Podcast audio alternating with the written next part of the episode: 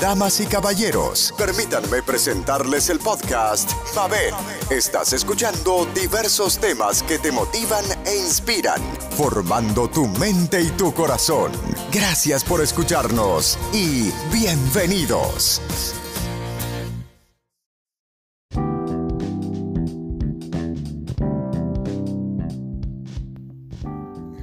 Soy tu anfitriona Mabel. Vamos a estar hablando hoy un tema médico que se titula Atención inicial al traumatismo pediátrico.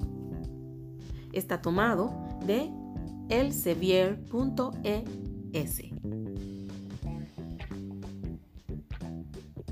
El reconocimiento primario que se realiza junto a la estabilización inicial consiste en una exploración rápida del paciente, fundamentalmente clínica, para detectar lesiones con riesgo vital y tratarlas con métodos sencillos y eficaces. La vía aérea se debe permeabilizar la vía mediante maniobras de apertura y está contraindicada la maniobra frente-mentón y si es necesario realizar intubación orotraqueal sin movilizar el cuello. En esta fase se realizará siempre la estabilización cervical, la inmovilización bimanual, collarín cervical, entre otros. Ventilación. Se hace oxigenación siempre con la misma FIO2 posible. Valorar la ventilación mecánica precoz Hiperventilar solo si hay riesgo de herniación transtentorial. Tratar lesiones amenazantes para la vida, que son el neumotórax, atención, el hemotórax, el tórax abierto y el tórax inestable.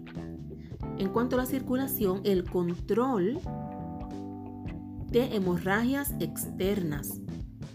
Se hace la valoración clínica del shock, canalizar dos vías periféricas e infusión de coloides. Se debe extraer hemograma, bioquímica con amilasa, coagulación y pruebas cruzadas. Hay que descartar taponamiento. En cuanto a neurológico, hay que valorar el estado de conciencia mediante la escala de coma de Glasgow y las pupilas. Hay que descartar signos de hipertensión intracraneal y de lesión medular. Los accidentes son la causa más frecuente de muerte en niños de más de un año. Se define politraumatismo como el daño corporal resultante de un accidente que afecta varios órganos o sistemas, o cuando solo afecte a un órgano, pero pone en peligro la vida o la supervivencia sin secuela del niño. Un 30% de las muertes en los politraumatizados se debe a la hemorragia, hipovolemia e hipoxia. Las tres H, hemorragia, hipovolemia e hipoxia. Y son muertes evitables con una actuación rápida, protocolizada y agresiva. Se define politraumatismo como el daño corporal resultante de un accidente que afecta a varios órganos o sistemas, o el que aunque solo afecte a un órgano, pone en peligro la vida o la supervivencia sin secuelas del niño. Los traumatismos representan la primera causa de muerte.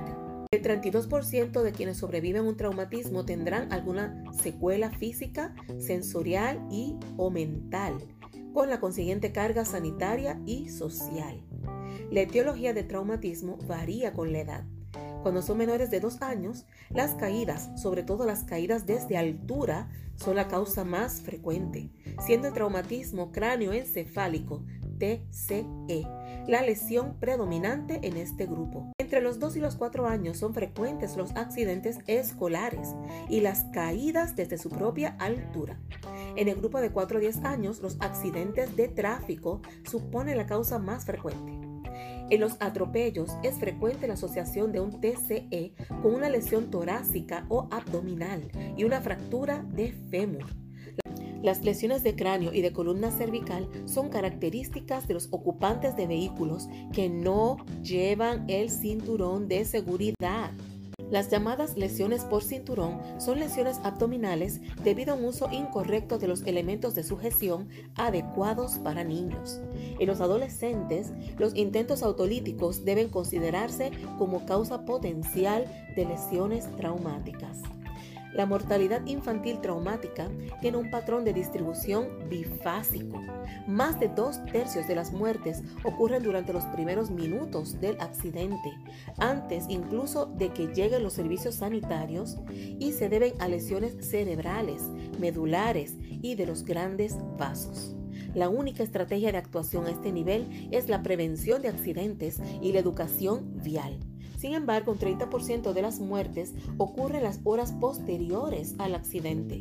Se deben a hemorragia, hipovolemia e hipoxia, las 3 H, y son muertes evitables con una intervención rápida, protocolizada y agresiva.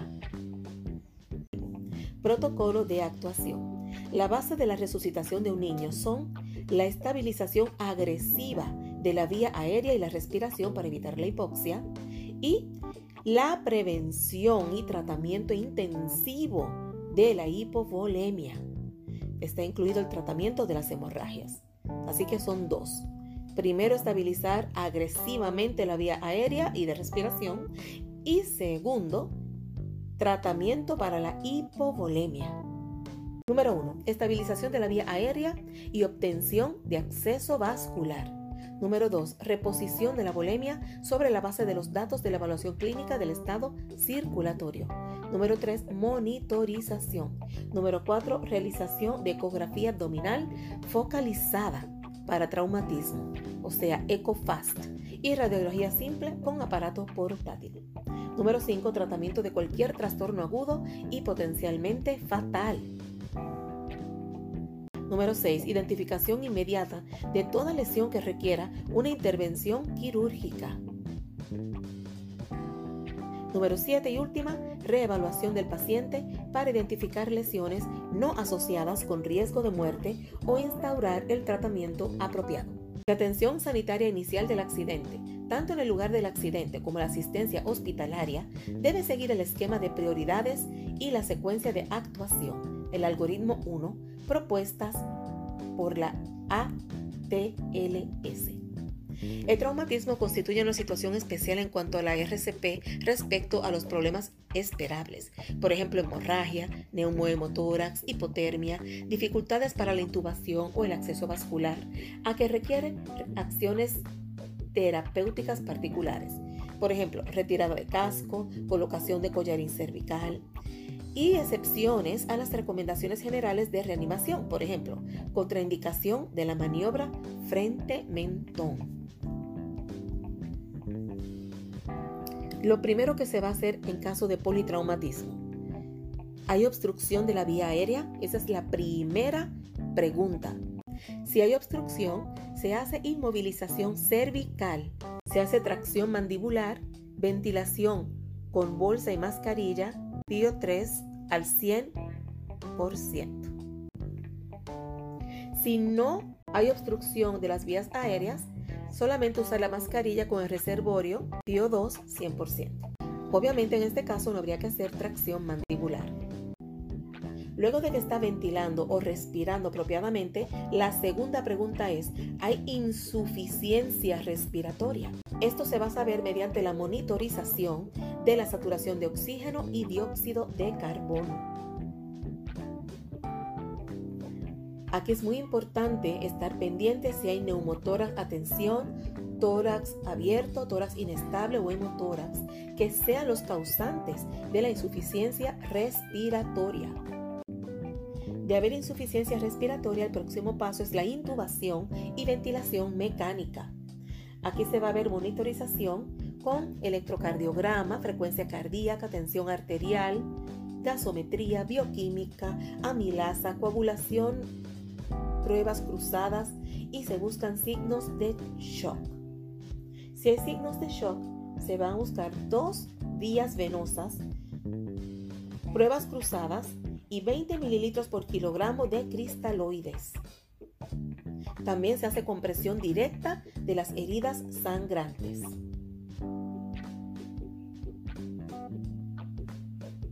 Si al momento de tener las dos vías venosas no hay respuesta, debemos ver si hay taponamiento, neumotórax, atención u otro. Y de no haber respuesta, utilizar cristaloides hemoderivados, pruebas de imagen o cirugía urgente. Luego de esto se hace un electrocardiograma y se miran las pupilas. Luego se va a desnudar completamente para hacer un reconocimiento secundario, inspección, palpación, auscultación. Si el electrocardiograma diera menor a 9, se lleva intubación y ventilación mecánica. Esquema de prioridades de la atención inicial de traumatismo pediátrico. Número 1. Reconocimiento primario. Se va a permeabilizar la vía aérea mediante intubación y estabilización cervical, que es inmovilización bimanual o collarín cervical. Luego, la oxigenación FIO2 100%, valoración de ventilación mecánica y tratar neumotórax, atención, hemotórax, tórax abierto y tórax inestable. Luego las hemorragias externas, hay que hacer valoración clínica del shock, infusión de líquidos intravenosos y canalizar dos vías. Hay que tratar el taponamiento, extraer hemograma, bioquímica, coagulación y pruebas cruzadas. Escala de coma de Glasgow y de pupilas. Hay que detectar signos de hipertensión intracraneal y lesión medular. Si hay exposición, hay que ver si hay... Okay. El último paso es ver si tiene exposición. El reconocimiento primario va a ser A, B, C, D, E. En la letra A de Air, que es permeabilizar la vía aérea. Voy a empezar prioridades de la atención inicial al traumatismo pediátrico. Número 1, reconocimiento primario. Aquí se va a hacer el A, B, C, D, E. El A de Air, permeabilizar vía aérea por intubación y estabilización cervical con inmovilización bimanual y collarín cervical. B de Breathe, oxigenación. FiO2 100%. Se va a valorar la ventilación mecánica y tratar neumotórax atención, hemotórax, tórax abierto o tórax inestable.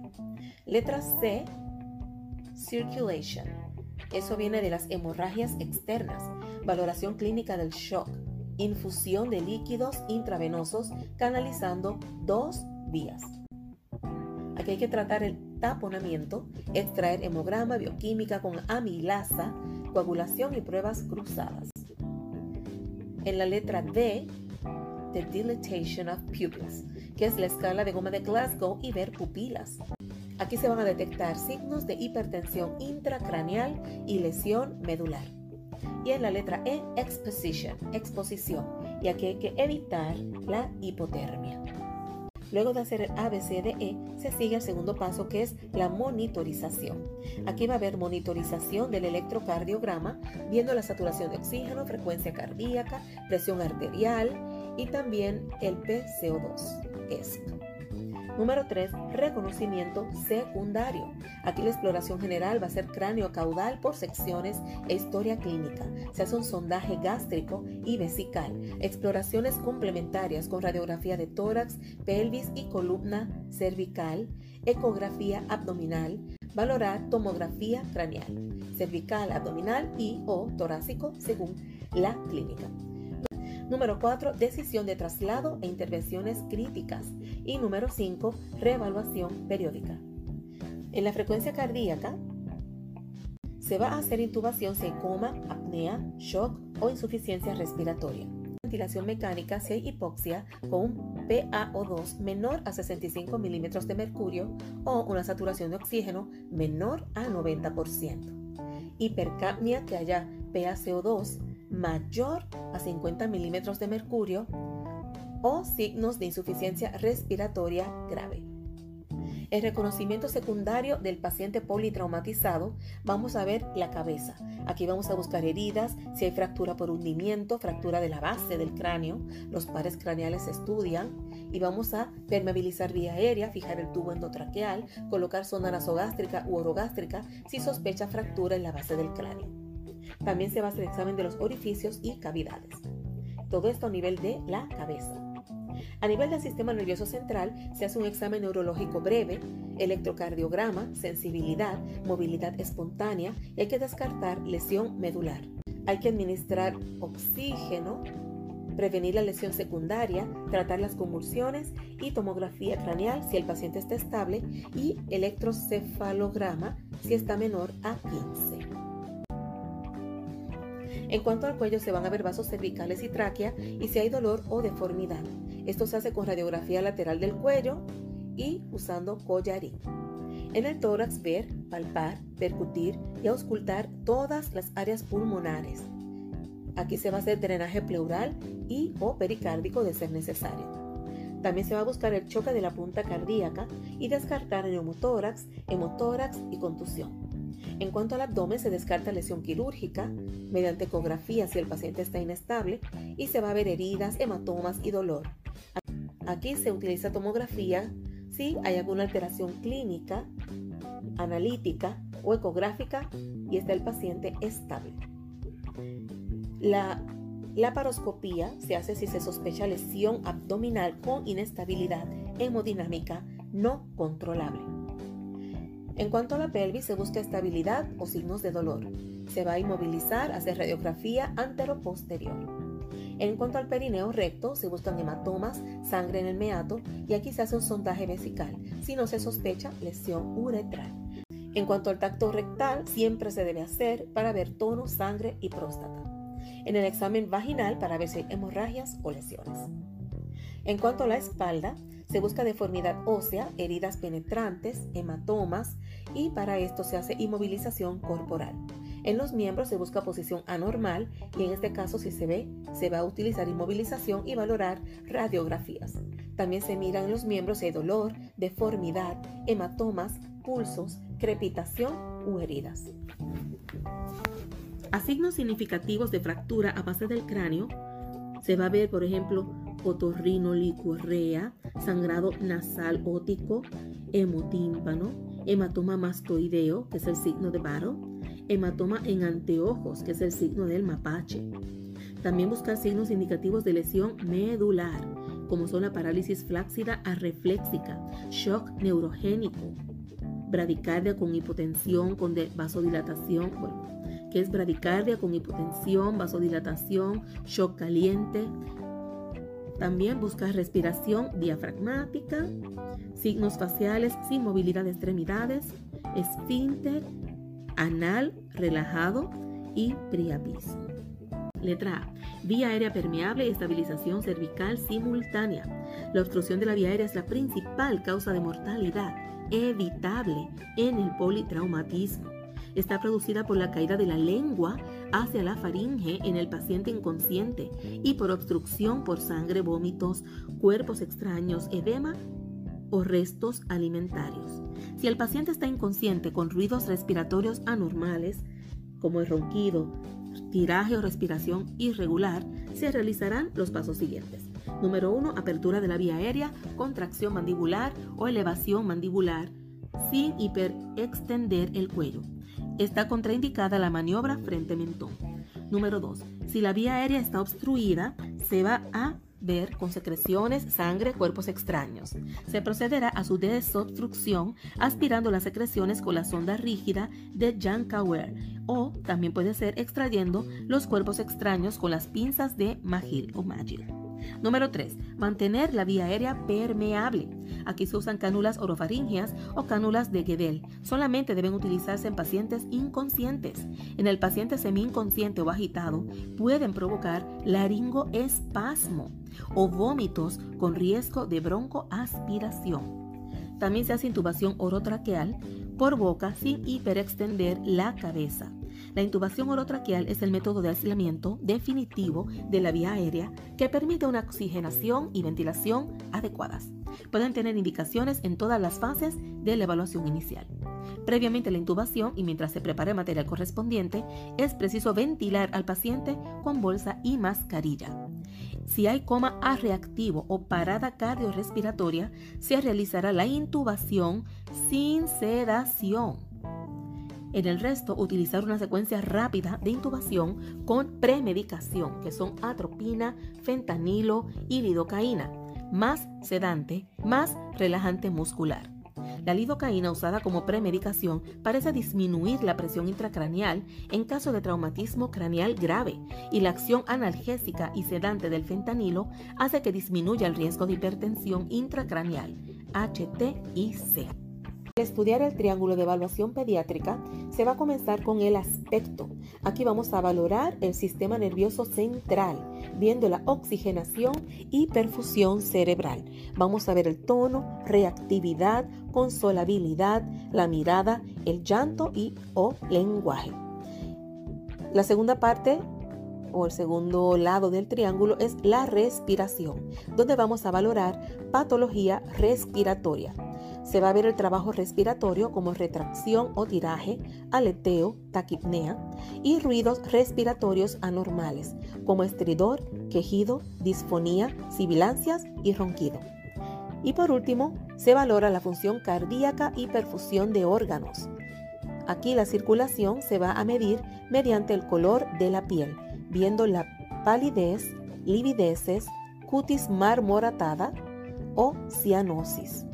Luego de hacer esta evaluación primaria con el triángulo de evaluación pediátrica y la evaluación del ABCDE, entonces vamos a pasar a lo que ya mencionamos de estar pendientes si no hay, siguiendo el algoritmo.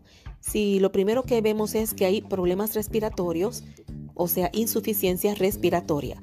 ¿Cómo saber si tiene un neumotórax? Atención por el diagnóstico clínico. Se va a sospechar en caso de distrés, desviación de la tráquea, ingurgitación yugular, hiperdistensión, hipertimpanismo, ausencia de ruidos respiratorios del hemitórax afecto y desplazamiento de tonos cardíacos.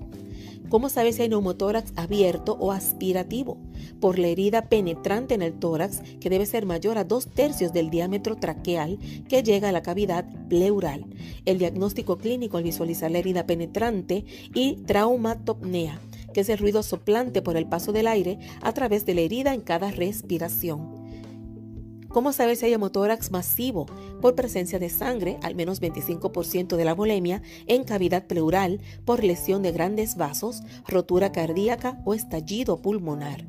Clínica similar al neumotórax, pero con matidez a la percusión y shock hipovolémico asociado.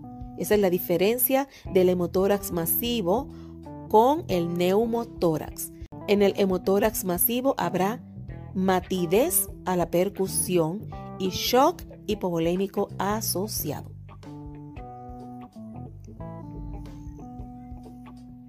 Un peatón atropellado, si fue a baja velocidad va a haber fracturas de las extremidades inferiores, pero si fue a alta velocidad va a haber trauma múltiple, lesiones de cabeza y cuello, fracturas de extremidades inferiores además. Si es ocupante del automóvil, si no tenía sistema de sujeción, va a haber traumatismo múltiple, lesiones de cabeza y cuello, cuero cabelludo y laceraciones faciales. Si estaba con sistema de sujeción, o sea, con el cinturón de seguridad, puede haber lesiones en el pecho y abdomen, fracturas en la parte inferior de la columna vertebral. Si era caída de bicicleta y no tenía casco, puede haber laceraciones de cabeza y cuello, laceraciones del cuero cabelludo y faciales y fracturas de extremidades superiores. Si tenía casco, va a haber fracturas de extremidades superiores. Y si tenía un golpe contra el manillar, va a haber lesiones abdominales internas. ¿Cómo saber si había una contusión pulmonar bilateral?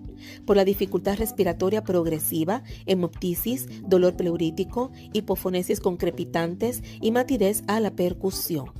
¿Cómo sabe si hay tórax inestable o bolet costal?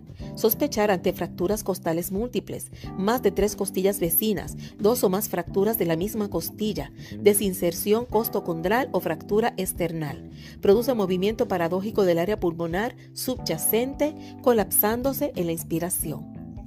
Taponamiento cardíaco si es raro, sospechar ante la herida penetrante anterior o en región lateral izquierda del tórax. La clínica típica es la triada de Beck, con ingurgitación yugular, ruidos cardíacos amortiguados e hipotensión. También el signo de Kussmaul, que es el aumento de presión venosa en inspiración, y el pulso paradójico, que es el descenso de la tensión arterial en la inspiración. También disminución del voltaje en el electrocardiograma o actividad eléctrica sin pulso. Esto en taponamiento cardíaco. Diagnóstico. Primero se registra la exploración general que vimos. Donde se hay inestabilidad se utiliza oxigenoterapia, monitorización, canalización de vía periférica y solicitar ayuda. Vamos a clasificar si hay shock hemorrágico pediátrico. Grado 1 al 2 es menor al 25% y se va a ver levemente agitado con un aumento ligero de la frecuencia cardíaca y de la frecuencia respiratoria. Grado 2 va a haber una reducción moderada de la intensidad de los pulsos, un alargamiento moderado del relleno capilar y un aumento significativo de la frecuencia cardíaca y respiratoria. También se va a ver letárgico. En este se puede hacer el tratamiento al igual que el grado 1 y 2 con cristaloides o transfusión.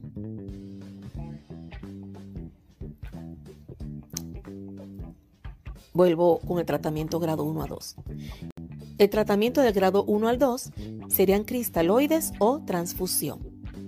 En el grado 3 va a haber una pérdida de volemia de 25 a 40%, aumento significativo de frecuencia cardíaca y respiratoria, alargamiento moderado de relleno capilar, se va a sentir frío, su temperatura periférica se va a ver moteada y se puede ver letárgico. Se va a tratar con cristaloides, transfusión y valoración por cirugía y ya en el grado 4 hay un mayor de 40% de pérdida de volemia, va a haber taquicardia o puede haber bradicardia. La tensión arterial va a estar disminuida, va a haber una reducción importante de los pulsos, el relleno muy prolongado, la temperatura fría va a estar pálido y la frecuencia respiratoria va a haber suspiros, respirando en boqueadas como agónico.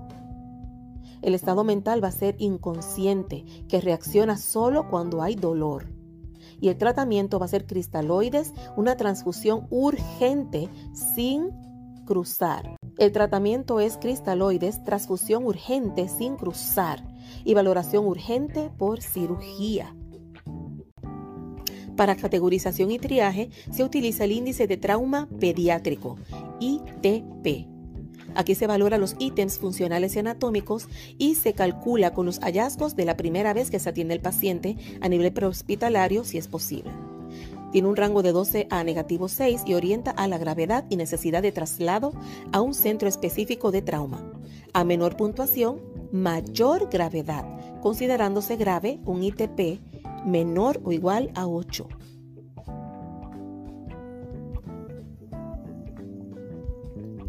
Este ITP utiliza el peso, que si es mayor de 20 kilogramos, se le da una puntuación de 2. Si es de 10 a 20, 1. Y si es menor de 10 kilogramos, negativo 1. Si su vía aérea está normal, se le dan 2. Si es sostenible, 1. Y si no es sostenible, negativo 1.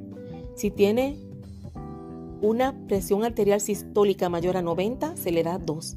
Si es de 50 a 90, un punto. Y si es menor de 50, negativo 1.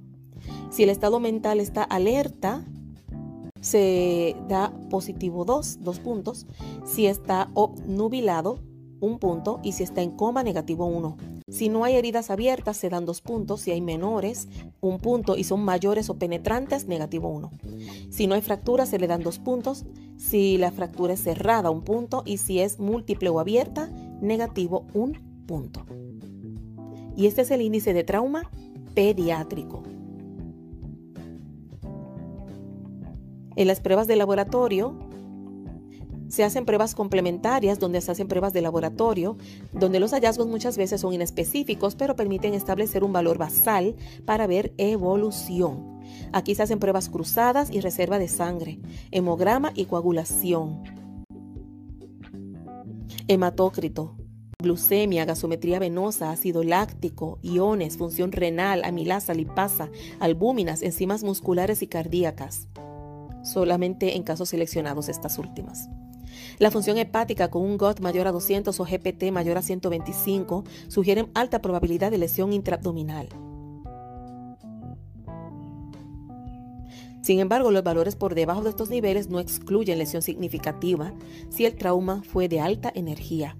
Se hacen análisis de orina para ver macrohematuria o sedimento con más de 50 matías por campo, que es altamente sugestivo de lesión renal o del tracto urinario, valorable por encima de 10.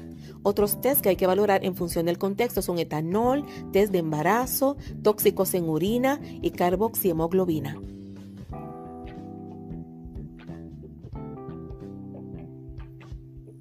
En radiología se debe hacer una radiografía cervical lateral, ya que puede haber lesión medular cervical, siendo la radiografía normal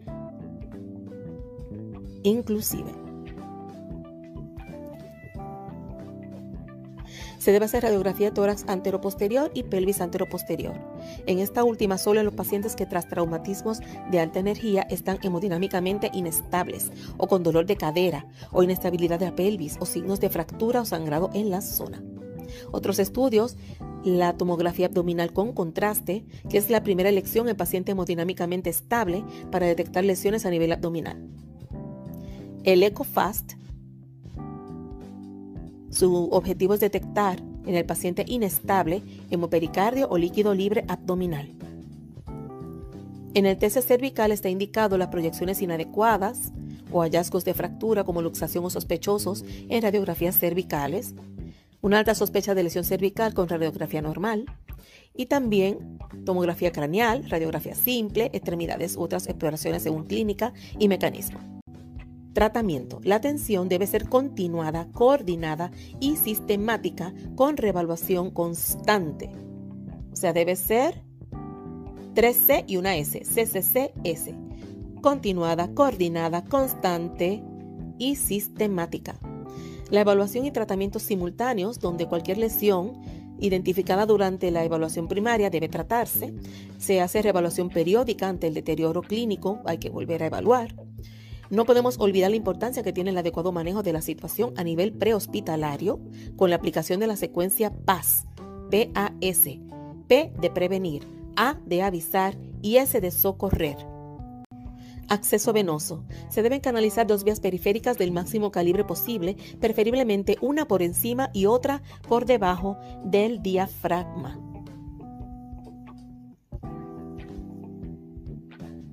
Es aconsejable no exceder de 3 minutos en el niño grave y de 60 segundos en situación del PCR. Si no se obtiene, colocar vía intraósea. No se consigue plantear acceso venoso central por vía femoral o venotomía. Realizar extracción para pruebas complementarias extraída en el primer acceso vascular.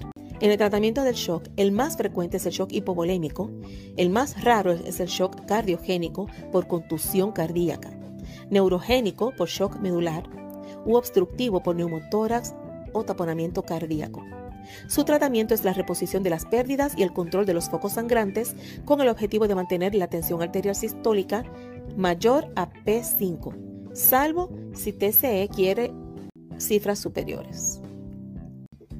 Y la diuresis mayor a 1 mililitro por kilogramo por hora, junto a la hemoglobina que debe estar de 7 a 10 gramos por decilitro. Los cristaloides de primera elección son la solución fisiológica o ringer lactato a 20 mililitros por kilogramo en 5 a 15 minutos.